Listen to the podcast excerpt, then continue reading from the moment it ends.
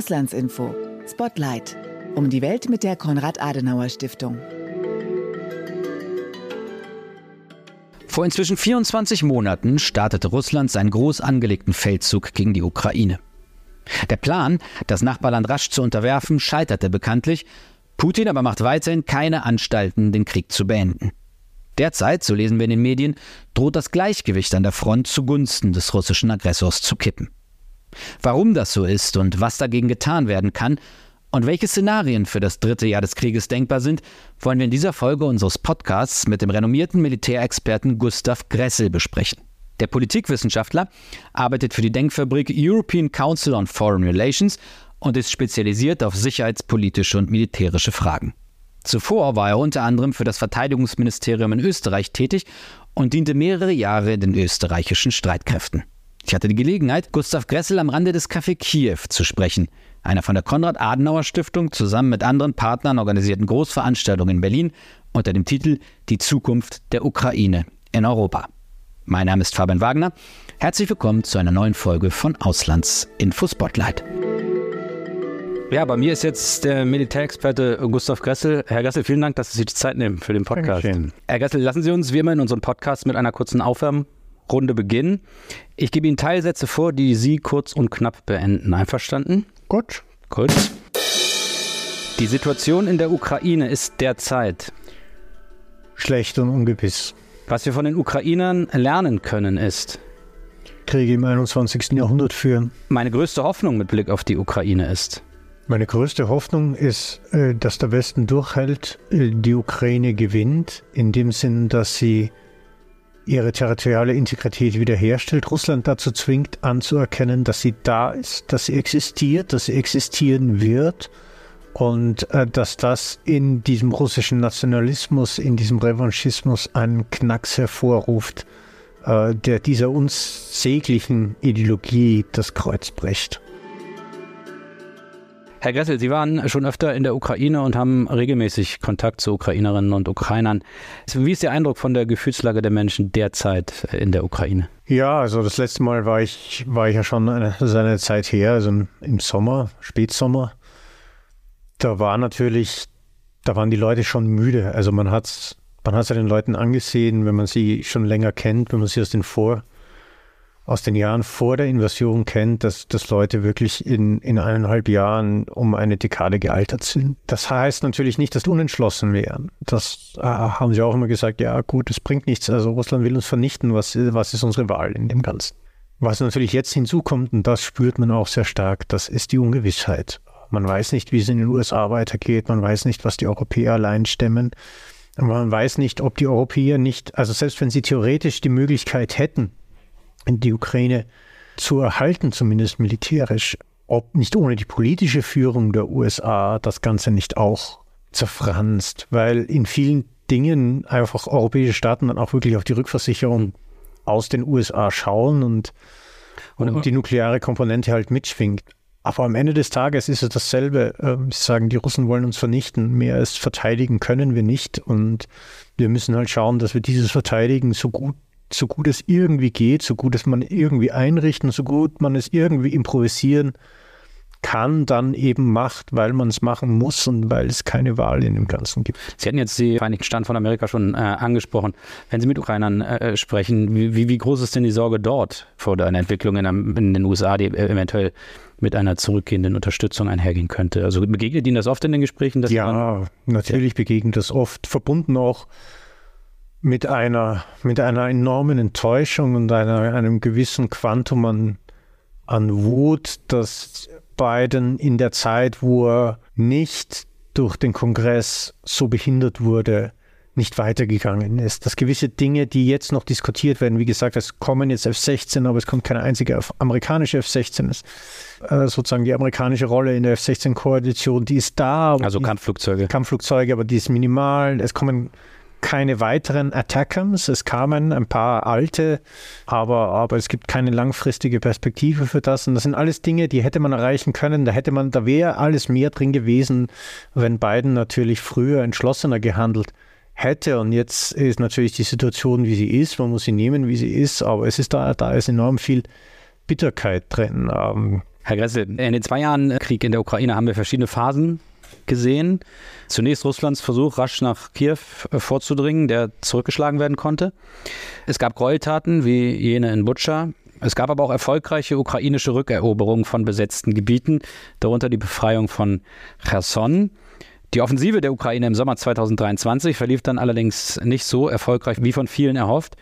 Und es war dann viel von einem Abnutzungskrieg die Rede. Wobei wir in jüngster Zeit Entwicklungen wie den Rückzug der ukrainischen Armee aus der Stadt Avdiivka in der Region Donetsk gesehen haben.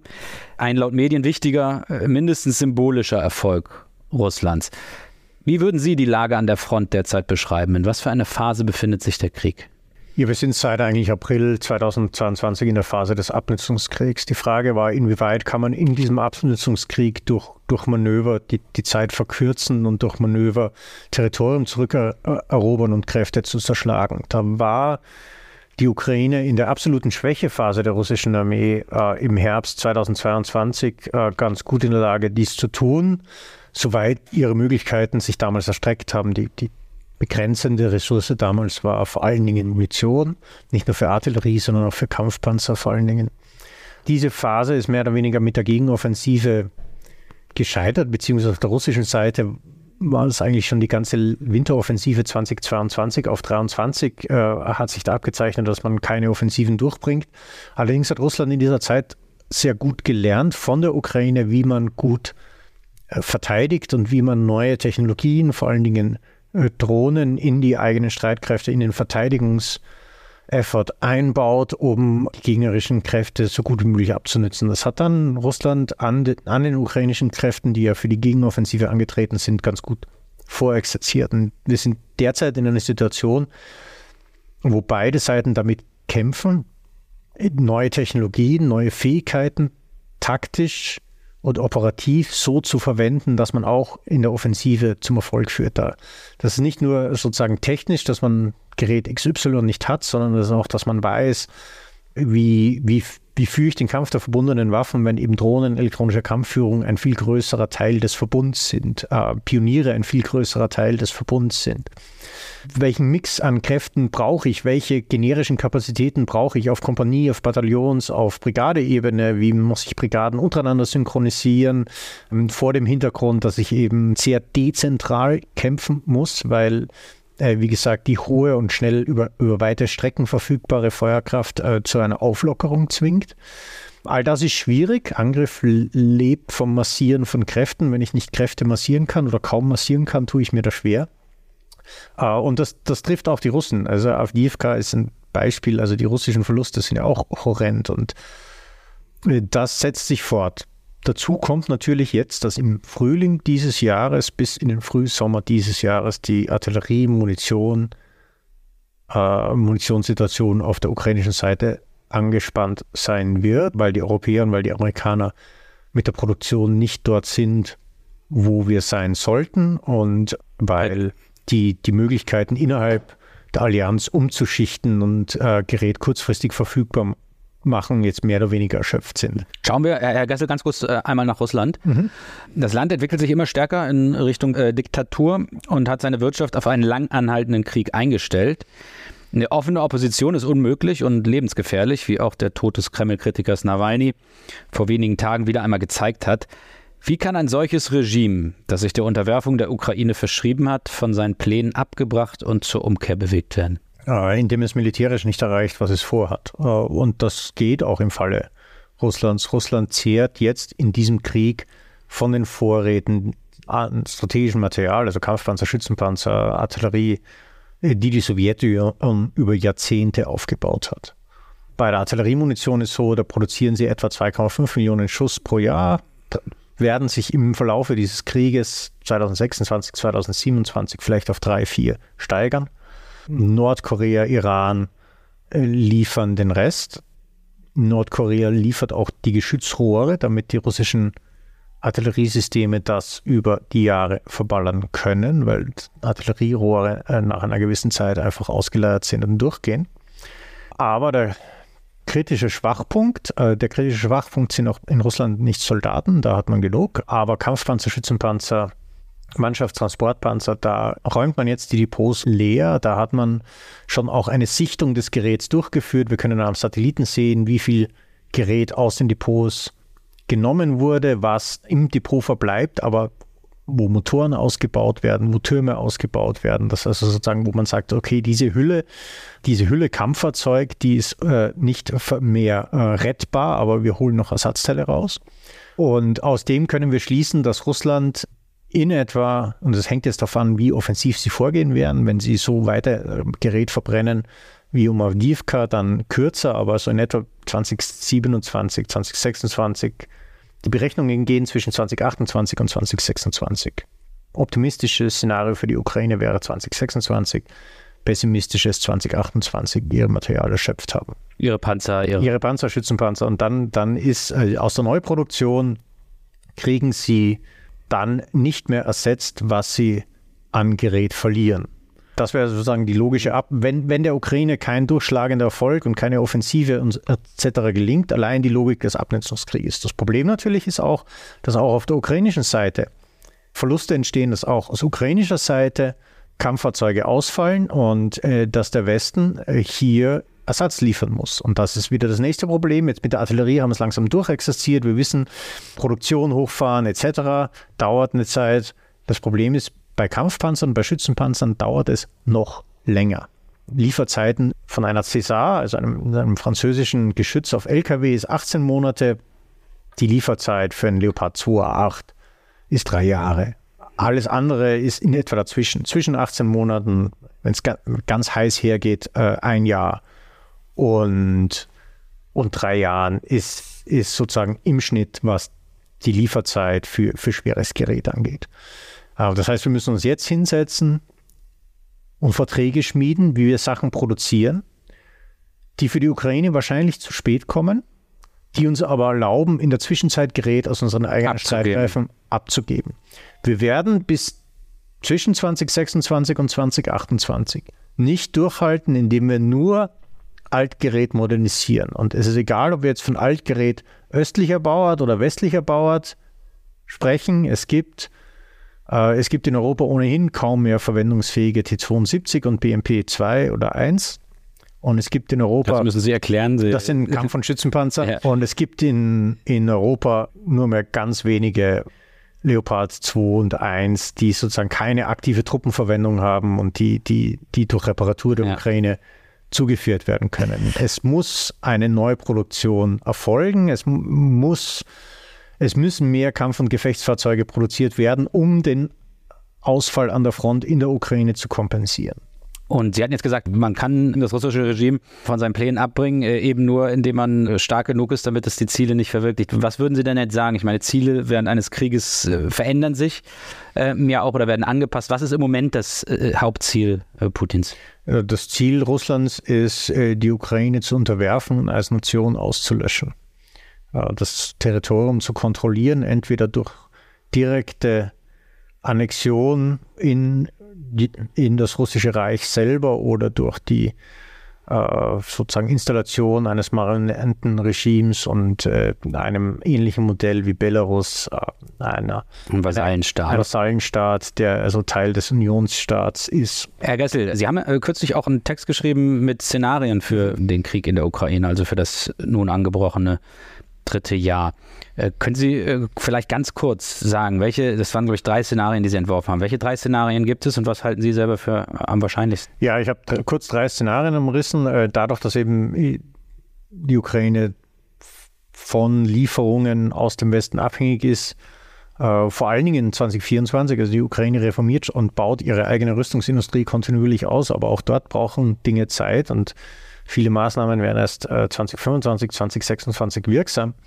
Da hängt es in erster Linie an uns und in erster Linie an den Amerikanern, wie es in diesem Krieg weitergeht. Also im Szenario 1, das ist ein optimistisches Szenario, da sozusagen wird Trump aus rechtlichen Gründen ausgeschlossen, von der Präsidentschaftswahl anzutreten. Nikki Haley wird der republikanische Kandidat. Ihre, ihre Ihre Position zur Ukraine ist ja bekannt. Das heißt, sie sozusagen fahrt beiden in die Parade, du tust zu wenig, das ist zu schwach, wir müssen mehr tun. Und Biden sieht sich einem innenpolitischen Druck ausgesetzt, mehr tun zu müssen und äh, sozusagen. Wenn man die jetzigen Debatten angeht, kaum vorstellbar, dass es mal so kippen wird. Kaum vorstellbar, aber, aber das wäre sozusagen der Kippeffekt ja. und fangen ja. an. Also bei, es werden amerikanische F-16 geliefert, wir sind bei Bereitstellung von Systemen der elektronischen Kampfführung etc., bei all dem, was äh, und Nico Lange im Café Kiew vorhin auch geredet hat, diesen Dingen mehr großzügig und damit verbessert sich ja. äh, die ukrainische Situation. Die Ukrainer natürlich kriegen ihr Mobilisierungssystem in den Griff, äh, äh können, können in äh, mehr Leute ausheben, äh,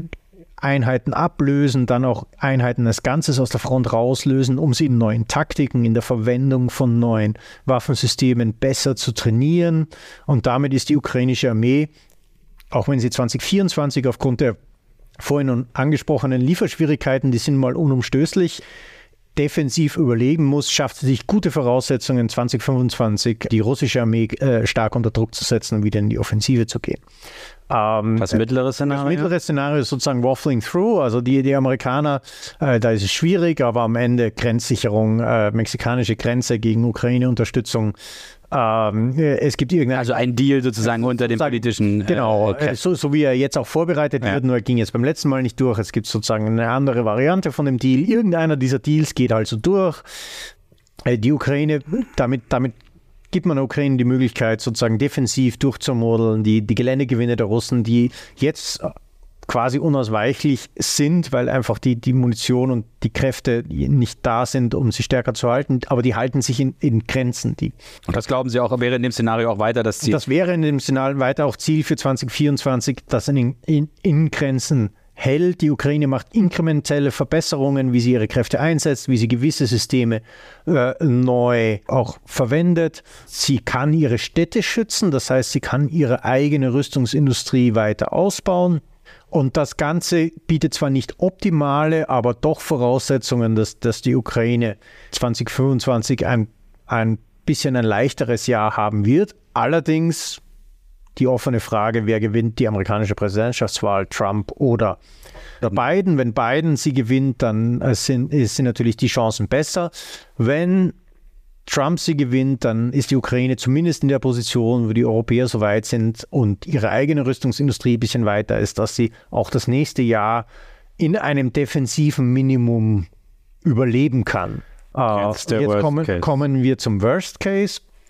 Und das ist also, dass äh, die äh, Republikaner sich in den USA obstruktiv verhalten. Das heißt, beiden scheitern wollen sehen, egal unter welchen Begründungen und egal was sie vorhaben, dass sie also jeden Deal ablehnen, dass keine amerikanische Hilfe zustande kommt, ohne die äh, amerikanischen Lieferungen, die Europäer allein sind dieses Jahr zu schwach, um die Ukraine mit Munition, Kriegsgerät zu versorgen.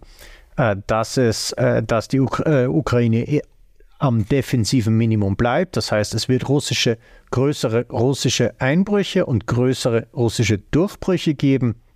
Die Front muss viel stärker an den Dnipro zurückgenommen werden, als das jetzt schon der Fall ist, um äh, mit wenigen Kräften und wenigen und wenigen Munition verteidigungsfähig zu bleiben.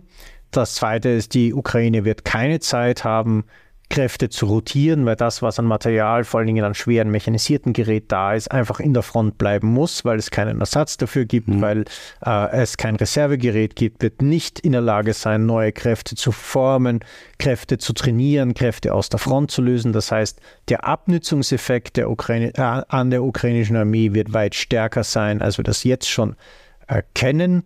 Und die, die russische Armee äh, dazu im negativen Szenario, dass noch Trump gewinnt die Präsidentschaftswahl und die Europäer kriegen eine Panik, äh, seine Ankündigungen aus der NATO gehen zu wollen oder eine NATO-Bündnisverpflichtung nicht äh, äh, wahrnehmen zu wollen, führt dazu, dass die Europäer äh, Angst haben, äh, Rüstungsproduktion zwar erhöhen, aber diese Rüstungsproduktion dann in die eigenen Streitkräfte ja.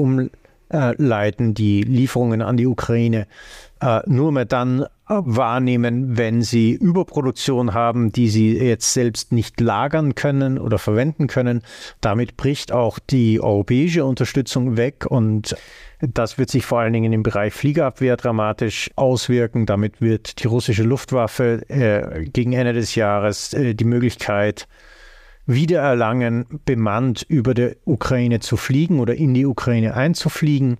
Äh, damit wird sich der Druck der Bombardierungen erhöhen, äh, auch gegen die ukrainische Rüstungsindustrie. Damit wird auch die ukrainische Rüstungsindustrie nicht in der Lage sein, die Pläne für 2025 und 2026 zur Herstellung von gepanzerten Fahrzeugen, von Munition, von Flugkörpern, von Drohnen und von Systemen elektronischer Kampfführung zu erfüllen und sich die Materialsituation der, der ukrainischen Armee noch weiter verschlechtern. Und äh, damit geht äh, die ukrainische Armee mit einer äußerst negativen, mit einem äußerst negativen Blick in die Zukunft in das nächste Kriegsjahr und hat im nächsten Kriegsjahr nicht die Möglichkeit, am defensiven Minimum zu verbleiben, sondern er muss weitere Gebiete preisgeben. Was halten Sie denn selber für am wahrscheinlichsten? Ja, letztes Jahr habe ich auch drei Szenarien entworfen äh, und wir, wir blieben im pessimistischen Szenario äh, für 2023. Ähm, ich hoffe, äh, dass wir das dieses Jahr zumindest in voller Größe vermeiden können, wobei die Geschichte natürlich immer die ist, es wird wahrscheinlich ein Mix. Also sozusagen das ja. Szenario 3 ist jetzt natürlich alles, was an Horror passieren kann. Wir bewegen uns aber zurzeit zumindest in einigen Elementen darauf zu. Also die Republikaner sind obstruktiv. Sie wollen ja. beiden scheitern sehen lassen. Es gibt keine konstruktive Diskussion in Washington zur, nicht nur zur Unterstützung der Ukraine, sondern auch zur militärischen Unterstützung von Israel und Taiwan. Das ist eigentlich die noch größere Überraschung. Ja, Israel ist. Äh, also es ist also auch ja, also Israel und Taiwan, also mir, mir fehlen die Worte, ja. Ich bin ja früher mal mit John McCain-Leibchen durch die Gegend gelaufen. Ich, ähm, ich, ich weiß nicht, was ich dazu sagen soll. Ähm, aber okay äh, ist, wie es ist. Äh, was natürlich die Europäer tun sich bei allen Problemen, die wir haben, schon ein bisschen besser, als ich als ich es zumindest erwartet habe. Jetzt schauen wir mal, ob die tschechische Munitionsinitiative durchkommt. Das wäre eine enorme Erleichterung. Also äh, zusammenfassend kann man sagen, also auf Europa kommt es mehr denn je an. Ja. Im Prinzip äh, in dieser Situation. Ähm, wir haben jetzt viel darüber gesprochen, über die Szenarien, was kommen kann, was ist wahrscheinlich. Nun ist ja auch immer die Frage, wie, wie lange geht der Krieg oder gibt es irgendeine Möglichkeit, diesen Krieg zu beenden? Und zwar so, dass es eben nicht im Sinne des Kremls ist, sondern äh, dass sich die Ukraine behauptet und es dem Kreml eben nicht gelungen ist, die Uhren zurückzudrehen in eine Zeit, in der große Mächte andere Staaten nach Gutdünken dominierten und Krieg in Europa allgegenwärtig war. Also wie kann dieser Krieg enden oder sehen Sie da im Moment überhaupt gar keine Möglichkeit, dass das jetzt in naher Zukunft endet? Also im Moment ist der Krieg ein dichotomes Ereignis. Entweder die Russen. Was meinen Sie damit? Also das ist entweder oder. Okay. Also es gibt nichts in der Mitte. Also entweder Russland gewinnt oder die Ukraine. Oder die Ukraine gewinnt, ja. ja. Okay. Das ist zurzeit auch so. Also auch diese ganzen Gerüchte, dass Russland verhandeln will. Äh, Russland will mit den USA verhandeln. Über was sagen sie nicht? Aber nur, wenn die Amerikaner aufhören, Waffenlieferungen, äh, Waffen an Kiew zu liefern. Ja. Da müsste man schon sehr viel Vertrauen haben. Da, also wenn man da den Haken an dem, ja. an dem Fisch nicht findet, dann muss dann. ich ehrlich sagen, hm, ja, da findet man, also da sollte man nie die Tür offen, nee. öffnen, äh, wenn der Vertreter äh, bimmelt, weil sonst äh, wird die Wohnung bald in Staubsaugern ersticken. Ja. Also äh, und äh, das, das Problem ist ja so, es ist nicht nur so, dass Putin das, was er jetzt sagt, sagt er ja schon länger. Und äh, da gibt es einen historischen Aufsatz etc. Also für ihn ist das Ende der Sowjetunion das Ereignis, das schmerzvolle Einschnitt, den es zu revidieren gibt. Das zweite ist für ihn und für, für enorm viele Russen aus dem, aus dem Machtestablishment, eigentlich für das gesamte Machtestablishment derzeit, ist die Ukraine russisch und muss, muss wieder russisch werden. Und alles, was eine nicht russische Ukraine oder irgendwas Unabhängiges ist sozusagen ein westliches Konstrukt und kann nicht und darf nicht sein. Und das Zweite ist, dass, und das ist auch, selbst wenn man zurückgeht in Putins erstes außenpolitisches Konzept aus dem Jahr 2000, äh, als er frisch, also, also 99 Premierminister wurde und, und sich dann, äh, dann sozusagen auf die, auf die Präsidentschaftswahl dann auch, auch vorbereitet. Das erste außenpolitische Konzept ist, Russland muss, Russland muss Großmacht werden und damit es Großmacht wird, muss es den postsowjetischen Raum unter seine Fittiche wieder kriegen. Und das kann es aber nur, wenn es wirtschaftlich und technisch modernisiert. Und zurzeit ist Russland auf dem Weg zur dritten Weltnation und deshalb müssen wir da kehrt machen. Wir müssen auf den Westen zugehen, damit wir technisch, wirtschaftlich modernisieren, damit wir den postsowjetischen Raum integrieren und dann sind wir wieder Großmacht. Das heißt, wenn Russland jetzt, wenn Putin darauf verzichtet, die Ukraine zu unterwerfen und in sein Reich einzugliedern, gibt er auch in seiner Weltsicht Russlands Pläne auf, wieder Großmacht zu werden. Denn ein, ein, Russland, das immer noch eine Ukraine erobern will, ist Regionalmacht und ein Russland, das die Ukraine erobert hat und unterworfen hat und mit einer Ukraine und mit Belarus als, Kolon als kolonienstarke, Europa dominierende Macht ist, dieses Russland ist wieder Weltmacht. Das heißt, für ihn, für ihn, das ist nicht eine Frage, habe ich jetzt Avdivka eingenommen oder nicht, sondern für ihn ist das die Schicksalsfrage für Russland, ob es noch Weltmacht im 21. Jahrhundert bleibt. Und da ist er noch lange nicht dabei, zu sagen, ne, äh, I cut my losses, wie man auf Neudeutsch so schön sagt. Also das, das nichts gewesen, ich probiere es anders ja. oder ich gebe das auf. Ähm, das heißt natürlich nicht, dass im Verlauf dieses Krieges äh, das ewig so bleiben wird. Äh, wie gesagt, aus materiellen Zwängen werden die Russen in einigen Jahren, spätestens wenn die Ukraine durchhält, in einigen Jahren äh, gezwungen sein, über Alternativen nachzudenken. Aber zurzeit sind sie nicht dazu gezwungen und ähm, deshalb halten sie gegenwärtig daran fest. Die Ukrainer ihrerseits haben keine Lust, einen Vasallenstaat Russlands zu werden. Und es geht für sie nicht um die Frage, kontrollieren wir Avdiivka oder nicht, sondern es geht darum, um die Frage ist, darf es eine souveräne, eigenständige Ukraine geben? Das steht für sie auf dem Spiel. Und bei aller Erschöpfung, bei aller Frustration, bei aller Unsicherheit das ändert sich nicht. Dafür kämpfen sie und dafür werden sie weiterkämpfen. Und äh, so eine, äh, was ja manchmal einkommt, so ein Szenario einer äh, Einfrierung sozusagen an derzeitigen Linien, also anstatt eines großen Abnutzungskrieges eine Einfrierung und dann weiß man natürlich, dass also könnte Russland dann nutzen, um sozusagen weiter wieder aufzurüsten und und sich in eine bessere Position zu bringen, sowieso so, aber zumindest so eine, so eine Art Stopp. Ist, ist das Militär, aus militärischer Sicht völlig unrealistisch? Das ist zurzeit halte ich das für eher unrealistisch. Das könnte sein, dass es so ab 2026 Russland empfänglich für diese Ideen wird, weil es eben aufgrund der materiellen Ermüdung dann gezwungen sein könnte, Pausen für Nachricht Nachrüstung einzulegen. Aber zurzeit sind sie das nicht. Den Druck, den sie zurzeit aufbauen, den halten sie noch einige Zeit durch. Also wäre es, wäre es äußerst überraschend, wenn sie zu, zu, diesem Zeitpunkt des Krieges, gerade wenn die Ukrainer zurzeit eine Schwächephase haben und gerade wenn in den USA so viel auf dem Spiel steht, dass sie sich jetzt auf, auf 18 Prozent der Ukraine einigen und, und den Rest vertagen, weil, wie gesagt, das Endziel russischer Seite ist nicht 18 Prozent der Ukraine, ist 100 Prozent Ukraine, um in Europa dominierende Macht zu sein. Und nächstes Jahr könnte ein amerikanischer Präsident ihnen genau das vor die Füße legen und oder in ihrer eigenen Weltsicht könnte er ihnen das vor die Füße legen.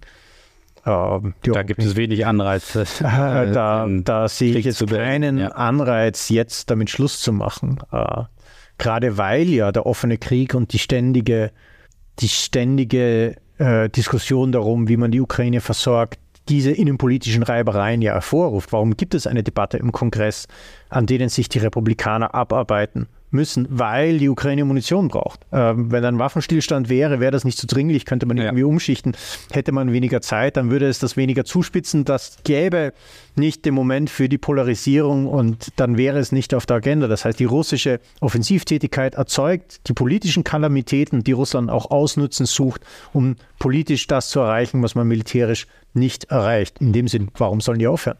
Herr Gassel, vielen Dank für Ihre Zeit. Gern geschehen. Das war eine weitere Folge von Auslandsinfo Spotlight, dem Außenpolitik-Podcast der Konrad-Adenauer-Stiftung. Mehr zu unserer Arbeit gibt es unter www.auslandsinformation.de. Vielen Dank fürs Zuhören und bis zum nächsten Mal.